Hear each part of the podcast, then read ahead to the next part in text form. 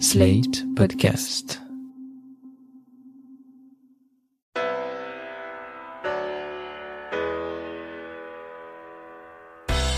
Bonjour et bienvenue dans le monde devant soi, le podcast natif sur l'actualité internationale. Je suis Christophe Caron et je suis en compagnie de Jean-Marie Colombani, directeur de la publication de Slate. Salut Jean-Marie. Bonjour euh, Christophe.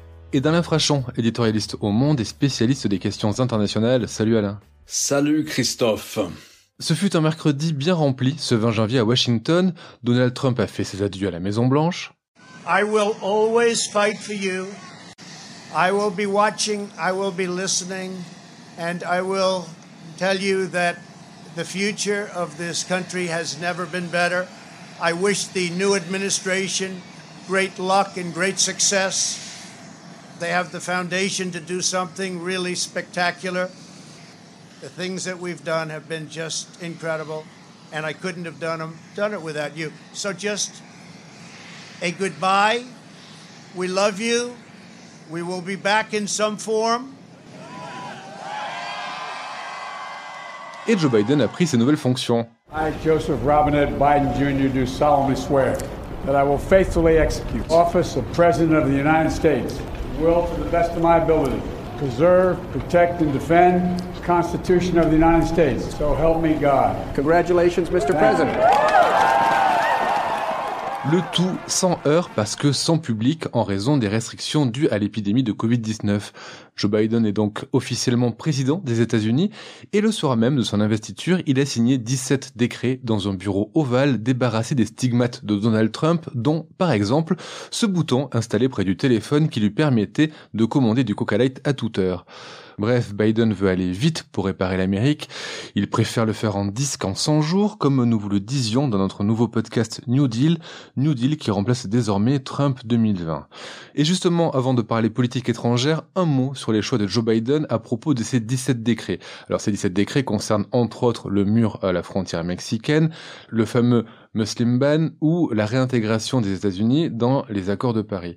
Qu'est-ce que le choix de ces 17 décrets dit des quatre années à venir de la présidence Biden? Ça dit que d'abord il respecte ses engagements avec un dynamisme, une rapidité qui euh, font mentir tous ceux qui l'avaient jugé euh, prématurément euh, usé, j'allais dire usé, vieilli, fatigué, puisque c'était le procès un petit peu qu'on lui faisait à cause de son âge, et donc il montre au contraire à la fois une grande détermination et, et il est au rendez-vous des promesses qu'il avait faites avec une partie, euh, ce qui est énoncé, ce qui est affiché, c'est tout ce qui est en rupture avec la gestion de Donald Trump et notamment euh, les, points que vous avez évoqués. D'ailleurs, sur le mur, euh, il faut jamais oublier de mentionner que, en même temps que la construction du mur, il y a eu cette infamie qui consistait à séparer les enfants de leur mère et de leurs parents ça, restera, je pense, comme vraiment une tâche indélébile. Il y a eu assez peu de protestations côté républicain contre cela. Donc Joe Biden prend des mesures qui contredisent euh, l'héritage de, de Donald Trump, ce qui ne veut pas dire qu'il n'y aura pas des parts euh, de continuité. Et les parts de continuité, on les trouvera plutôt dans le domaine extérieur, notamment dans la vis-à-vis de la Chine, et dans ce qu'il est convenu d'appeler l'extraterritorialité, qui est le moyen protectionniste par, définition qu'ont les États-Unis de contraindre les entreprises étrangères, notamment les entreprises européennes, à se plier aux sanctions décrétées par Washington et à payer de lourdes amendes dès lors qu'il y a, il y a un petit écart par rapport à la doctrine énoncée par Washington et surtout dès lors que vous concluez un accord en, en dollars ou que vous avez échangé des coups de téléphone avec le territoire américain. Ça, c'est des choses qui subsisteront et qui continueront à nous poser, à nous Européens, beaucoup de, de problèmes. Et puis il y aura évidemment l'attitude à l'égard de la Chine qui fera l'objet d'une approche différente de la part des Européens et de la part des Américains. Et ça, je crois que ce sera un invariant par rapport à la période précédente. Mais ce qu'il faut noter, et je pense qu'Alain sera d'accord avec cela, c'est que les priorités de Biden ne seront pas extérieures. Les priorités de Biden seront intérieures. Et donc, vous avez évoqué les deux, les deux cérémonies, le départ de Donald Trump et l'arrivée de Joe Biden. Joe Biden arrivait inauguration sous très haute protection, avec une garde nationale dont les membres avaient été contrôlés auparavant pour s'assurer qu'ils ne faisaient pas partie de milices d'extrême droite.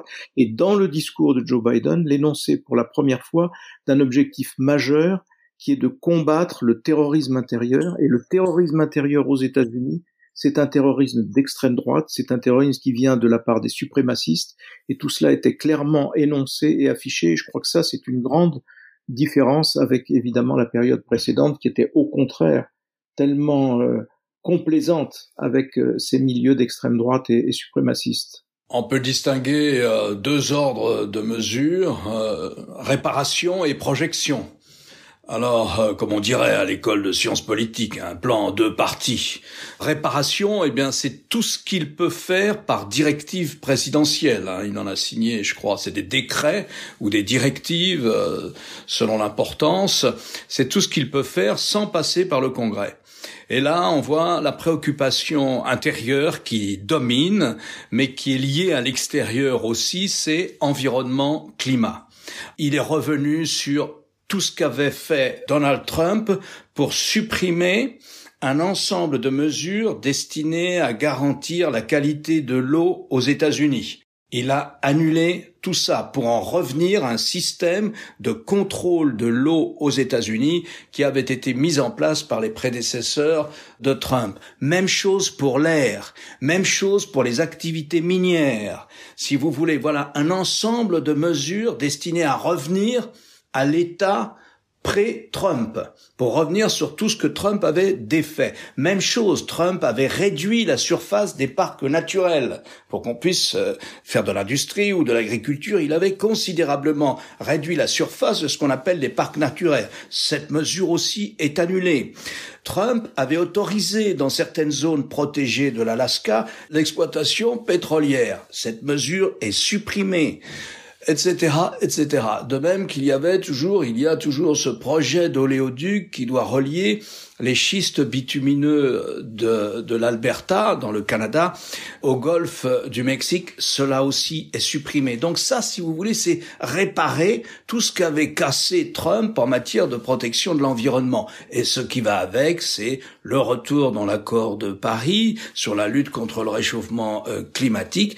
Et on peut dire aussi même le retour dans l'Organisation mondiale de la santé. Ça, c'est la lutte contre le Covid, avec dès le début cette idée qu'il donne au public américain, la crise du Covid n'est pas conjoncturelle. La lutte contre le Covid sera longue et difficile. Projection, c'est il prépare déjà le terrain pour son Big Bang législatif. Et ça, le public le plus concerné, donc on a vu que par directive présidentielle, comme l'a dit euh, Jean-Marie, il s'est occupé des immigrants sans papier, des 11 millions d'immigrants sans papier ont le droit de rester trois ans aux États-Unis. Et dans ces trois ans, il veut voter une législation pour statuer définitivement sur leur sujet. Et sont particulièrement visés 3 millions d'enfants d'immigrants, il s'agit pour, pour l'essentiel de gens qui viennent d'Amérique centrale, 3 millions d'enfants d'immigrants qu'on appelait les Dreamers, qui sont arrivés avec leurs parents et qui ont donc été à l'école américaine, etc. Et que Trump se proposait d'expulser. Il n'a pas réussi à le faire et ces 3 millions d'enfants se retrouvent dans l'ensemble d'immigrants que de cette vaste population sans papier, mais qui est là souvent depuis très très longtemps, qui travaille, qui a sans papier, ils ont tous un permis de conduire, ils travaillent, quelquefois ils ont une assurance santé, etc. Donc ils sont essentiels à l'économie américaine, mais ils vivaient dans une sorte de vide juridique et il fallait s'occuper de ça par urgence. Ça, il l'a fait aussi par décret. Voilà, la projection, c'est la hausse du salaire minimum et qui est incluse dans un paquet de 2000 milliards de dollars de relance publique qui se répartit entre actions sur le Covid, aide aux entreprises, aide aux gouvernements locaux, programme de vaccination accélérée, formation de 100 000 vaccineurs, etc., etc. Et là, on voit bien que la dynamique, le dynamisme est particulier. On a rarement vu cela aux États-Unis un tel punch, si je puis dire, dans l'action publique. Pourquoi? Parce que Biden a retiré les leçons de son expérience de vice-président. Vous savez, quand il était vice-président, Obama a trouvé une économie qui était dévastée par la crise des, des prêts hypothécaires de 2008, et donc il a fallu faire un plan de relance. Et il a dit à Biden, c'est toi qui t'en occupes, c'est toi qui le fais passer au Congrès, et c'est toi qui assure la gestion de ce plan de relance pendant les quatre premières années de mon mandat, lui a dit Obama. C'est un plan de relance de 750 milliards de dollars, et on a critiqué ce plan de relance, notamment au centre-gauche et à gauche, en disant ce n'est pas suffisant, il fallait taper plus fort et c'était trop limité dans le temps. Et on sent très bien que Biden, là, riche de cette expérience, a retiré les leçons de, de 2009 et a, a mis le paquet puisque on est avec une somme de 1 milliard 900 millions de dollars. Si vous regardez cet ensemble, c'est même supérieur à ce que fait, à ce que font les 27 de l'Union européenne. Si vous additionnez ce qui relève strictement du plan de relance public de l'Union européenne au plan de relance des différents 27. Donc on voit que les Américains, cette fois-ci, sont vraiment embarqués dans une expérience de relance par la puissance publique, par l'État fédéral, qui n'a pas beaucoup de précédents dans l'histoire des États-Unis.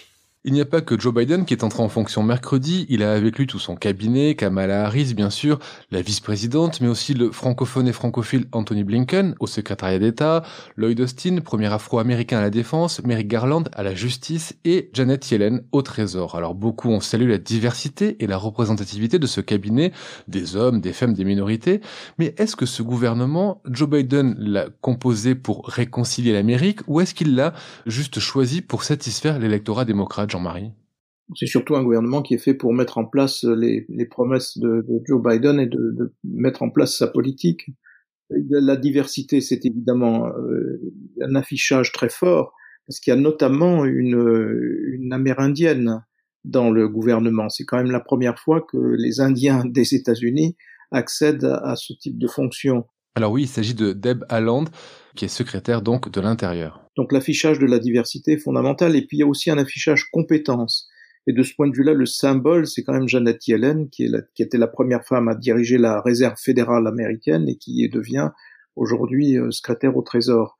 Première fois qu'une femme aussi détient ce poste, mais qui est universellement, pour le coup, reconnue euh, par sa compétence et ses, talents en matière de gestion économique et financière. Donc c'est surtout ça, moi, qui me frappe. Par ailleurs, quand on décrit le gouvernement, il faut aussi faire attention à autre chose, c'est que ça n'est pas le seul levier. L'autre problème, c'est la façon dont sont répartis les postes au Congrès et notamment au Sénat.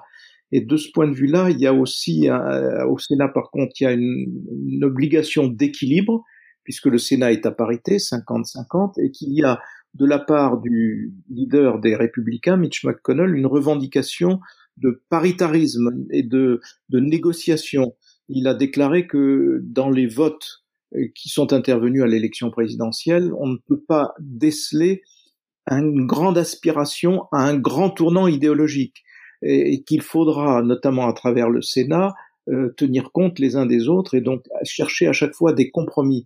Et dans l'élaboration de ces compromis, la répartition des postes au Sénat est très importante, et notamment ceux qui tiennent les commissions. Et de ce point de vue-là, la gauche euh, du Parti démocrate a eu une grande satisfaction, qui est de voir que la commission, la très puissante commission chargée du budget, était confiée à Bernie Sanders, alors que vous, ne voyez pas l'aile gauche vraiment très fortement représentée au sein du, du, gouvernement. Donc il faut aussi pondérer par euh, cet aspect-là du dispositif euh, aux États-Unis. C'était une équipe euh, difficile à, composer pour euh, pour Biden parce que euh, il sait tout ce qu'il doit à la gauche du Parti démocrate.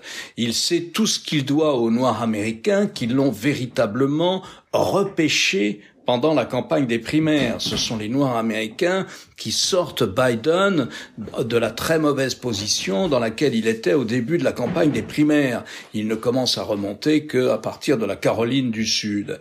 Et donc on voit bien que il y a un aspect politique. Euh, naturellement, vous avez raison, Christophe. Le Parti démocrate, c'est un parti qui est une agglomération, effectivement, de beaucoup de minorités. Quoi qu'on ait dit, certes, Trump a récolté une partie des voix des Noirs américains, mais enfin, à 80 ou à 75%, les Noirs américains ont voté Biden, ils ont voté démocrate. 60%, voire un peu plus, des Latinos ont tout de même voté pour Biden, ont voté démocrate.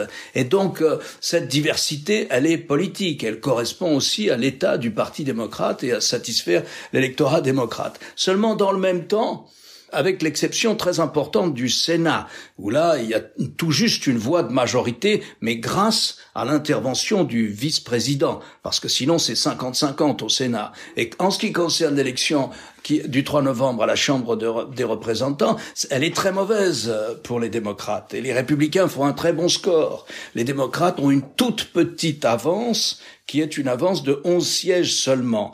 Et donc, on le sent bien, ils n'intègrent pas la gauche du Parti démocrate dans son équipe ministérielle. Il est assez prudent. C'est une équipe de centristes. C'est une équipe qui avec la dimension évidemment extraordinairement inclusive en ce qui concerne les femmes et en ce qui concerne les minorités, certes, mais c'est une équipe de centristes et c'est une équipe de centristes compétents, avec une vraie différence avec l'équipe Trump. Enfin, les équipes Trump n'ont pas cessé de changer. La plupart des ministres ne dépassaient pas un an, voire huit mois, quelquefois même six mois. Donc la plupart des membres du cabinet de Trump ont sans arrêt changé parce que Trump n'avait qu'une seule qualité comme critère, c'était la fidélité à sa personne. C'est tout ce qu'il cherchait, c'était la fidélité à sa personne. Là, ce sont tous des gens d'expérience, d'expérience reconnus dans, dans l'action publique ou qui ont tous eu des fonctions électives, etc. Et donc, vous avez cette équipe-là, mais elle va être chargée, alors que c'est une équipe de centristes qui n'intègre pas de gens qui appartiennent à la gauche du Parti démocrate. La gauche du Parti démocrate, ça sera la répartition des commissions au Sénat, peut-être, avec notamment l'arrivée de Bernie Sanders à la tête de la commission des finances. Mais pour le reste, c'est une équipe de centristes qui va être chargée d'appliquer un programme dont on a déjà parlé, mais que la plupart des commentateurs américains qualifient de gauche. Ils disent c'est le programme le plus à gauche que nous ayons eu depuis Lyndon Johnson. Lyndon Johnson, c'était un président démocrate qui a suivi, il était le vice-président de John Kennedy.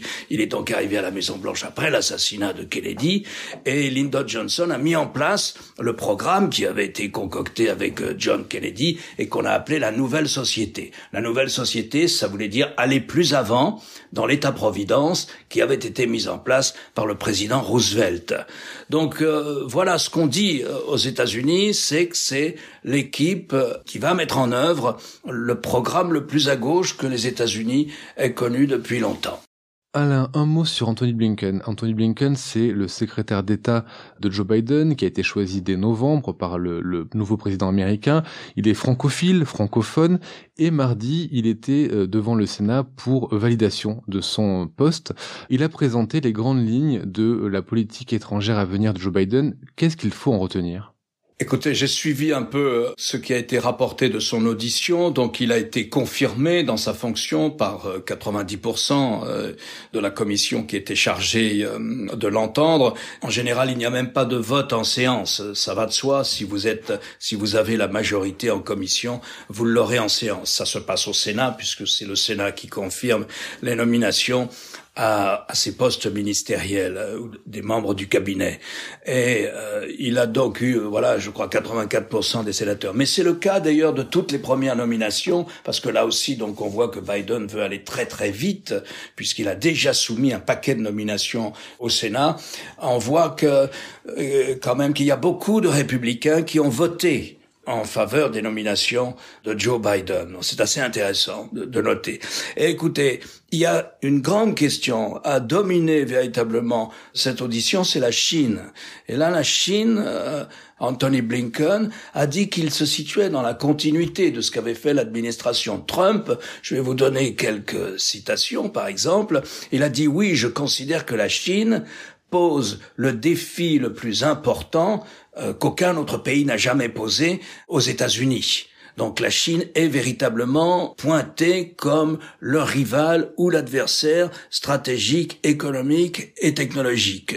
Il a dit certainement il faudra travailler avec la Chine dans un certain nombre de domaines, dans la mesure du possible, et notamment sur la question climatique. Mais pour le reste, on voit qu'il est dans une position d'antagonisme, que l'administration Biden va se situer dans la prolongation du conflit entre la Chine et les États-Unis, qui va dominer l'horizon stratégique des 25 premières années.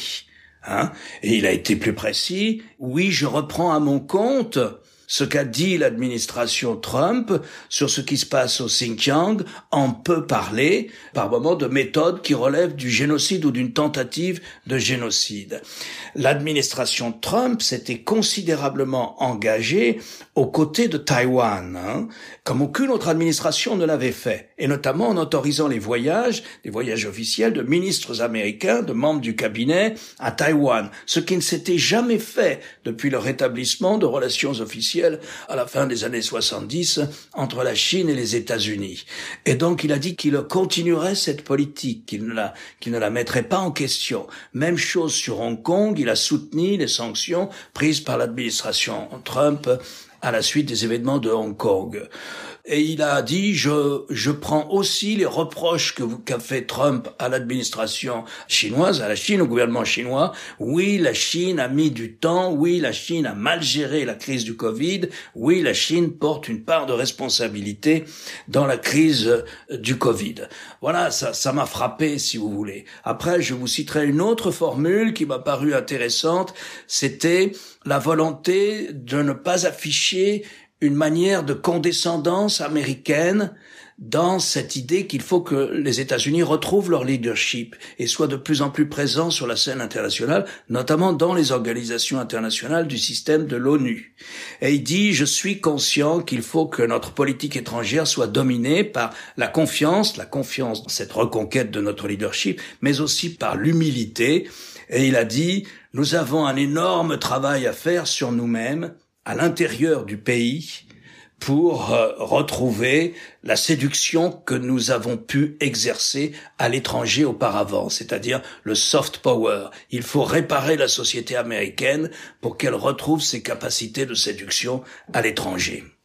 Voilà ce que j'ai retenu de cette audition d'Anthony Blinken, qui par ailleurs un grand francophone puisqu'il a fait une partie de ses études à Paris. Le point clé, c'est celui que vous venez d'évoquer, Alain, parce que le leadership américain ne peut être qu'un leadership par l'exemple. Par l'exemple. L'exemplarité avait totalement disparu, c'était même devenu un contre-exemple et c'était laisser le champ libre au régime euh, à dominante autoritaire qui sont en dispute de ce, de ce, de ce leadership. Et donc, euh, on en revient au point de départ, c'est-à-dire à la restauration de la démocratie, dont Biden nous a dit qu'elle avait vaincu lors de l'élection présidentielle et après les événements du 6 euh, janvier, bien sûr et donc euh, restauration de la démocratie, mise au banc des extrêmes de façon à redonner son côté à la fois exemplaire et rassurant à la démocratie américaine.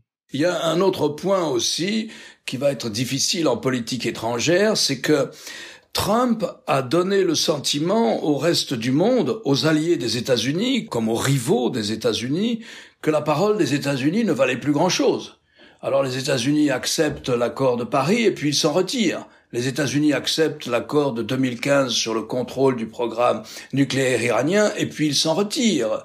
Alors, beaucoup sont fondés à l'étranger à dire, eh bien, écoutez, euh, les États-Unis, c'est plus ce que c'était. Il n'y a plus ce tronc commun de politique étrangère qu'il y avait entre républicains et démocrates et qui faisait que quand les États-Unis disaient oui, on va faire ci, eh bien, ils le faisaient. Et donc, il faut qu'ils retrouvent aussi non seulement la séduction, comme le disait Jean-Marie, par l'exemple, mais il faut qu'ils retrouvent aussi euh, le crédit lié à la confiance que l'on peut accorder à la parole des États-Unis.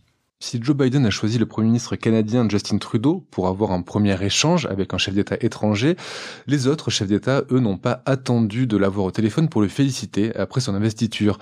Boris Johnson s'est dit impatient de travailler avec lui. Ursula von der Leyen a salué l'arrivée, je cite, d'un ami à la Maison Blanche après quatre longues années. Et l'Iran, eux, s'est dit heureux de voir le tyran Trump partir. Quant au Kremlin, il a fait savoir que tout ça ne changeait rien. Il y en a un pour qui ça change, en revanche, c'est le président turc Erdogan. Il sent le vent tourner pour lui avec le départ de Trump, au point qu'il a invité Charles Michel et la présidente de la Commission européenne Ursula von der Leyen à se rendre en Turquie pour renégocier entre l'accord sur les migrations conclu avec l'Union européenne. Pourquoi Erdogan a si peur pour lui après le départ de Trump, Jean-Marie? Il pouvait se sentir d'une certaine façon garanti dans ses aventures et dans ses postures, et donc euh, une sorte de garantie d'impunité, puisqu'il avait déjà enfreint à plusieurs reprises l'appartenance à l'OTAN, à travers notamment l'achat d'armes euh, russes, mais pas seulement, à travers aussi la querelle qu'il avait cherchée à la Grèce en mer Méditerranée, Et donc euh, tout cela était, sans parler de l'intervention en Libye bien sûr, mais tout ça était évidemment euh, permis par une qualité de relation avec Trump qui, on sait que Trump appréciait particulièrement les personnalités ou les personnages autoritaires, notamment que ce soit Vladimir Poutine ou Erdogan, et donc le fait que les États-Unis reviennent à, j'allais dire, une vision plus euh, classique va priver Erdogan d'une part de sa marge de manœuvre. Il avait déjà un petit peu anticipé ce mouvement en faisant un pas vers la Grèce pour euh, rediscuter justement des querelles économiques euh, en Méditerranée qui avaient déjà commencé d'apaiser le climat entre Européens et, et Turcs. Et donc là, ce sera un pas de plus, mais c'est assez compréhensible dans le changement du rapport de force au niveau international. C'est lié, si vous voulez, à la situation très particulière de la Turquie. Alors, si l'on en croit les discours de campagne ou la rhétorique de campagne, la rhétorique politique d'Erdogan, la Turquie est une immense euh, grande puissance. Euh, sa zone d'influence, c'est pas simplement euh, le monde arabe sunnite, mais c'est aussi l'Asie centrale et la Méditerranée aussi, une partie de la Méditerranée, puisqu'il y a ce qu'on appelle la diplomatie bleue de la Turquie, c'est-à-dire de domination de, de la Méditerranée orientale. Donc avec ce discours-là, nous sommes autosuffisants, nous sommes une grande puissance, les États-Unis n'osent pas nous chasser de l'OTAN, alors qu'on achète un système d'armes de défense antiaérien aux Russes. Et comme on aide les Européens dans, dans la difficile question des, des flux migratoires qui viennent du, du Grand Moyen-Orient jusqu'à l'Europe, eh bien l'Europe n'ose pas nous dire grand-chose non plus.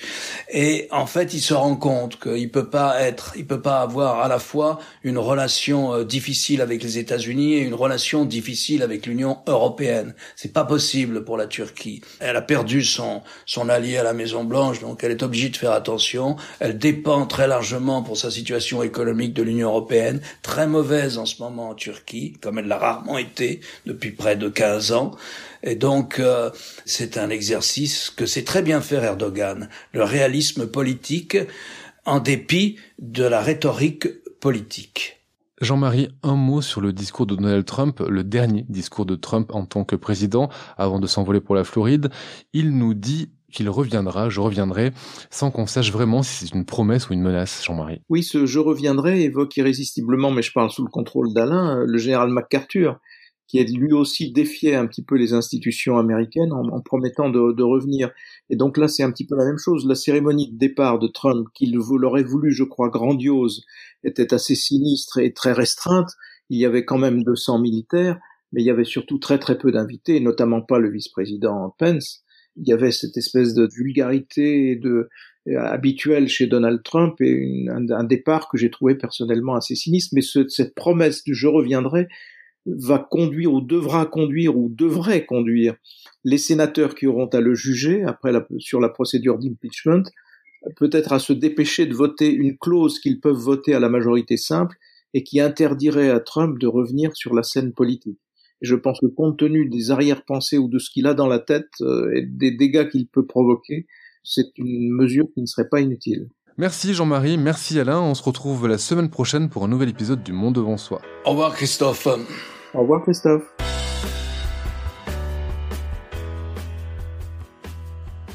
Vous venez d'écouter Le Monde devant soi, un podcast slate.fr à retrouver tous les samedis matins sur slate.fr ou sur votre application de podcast préférée.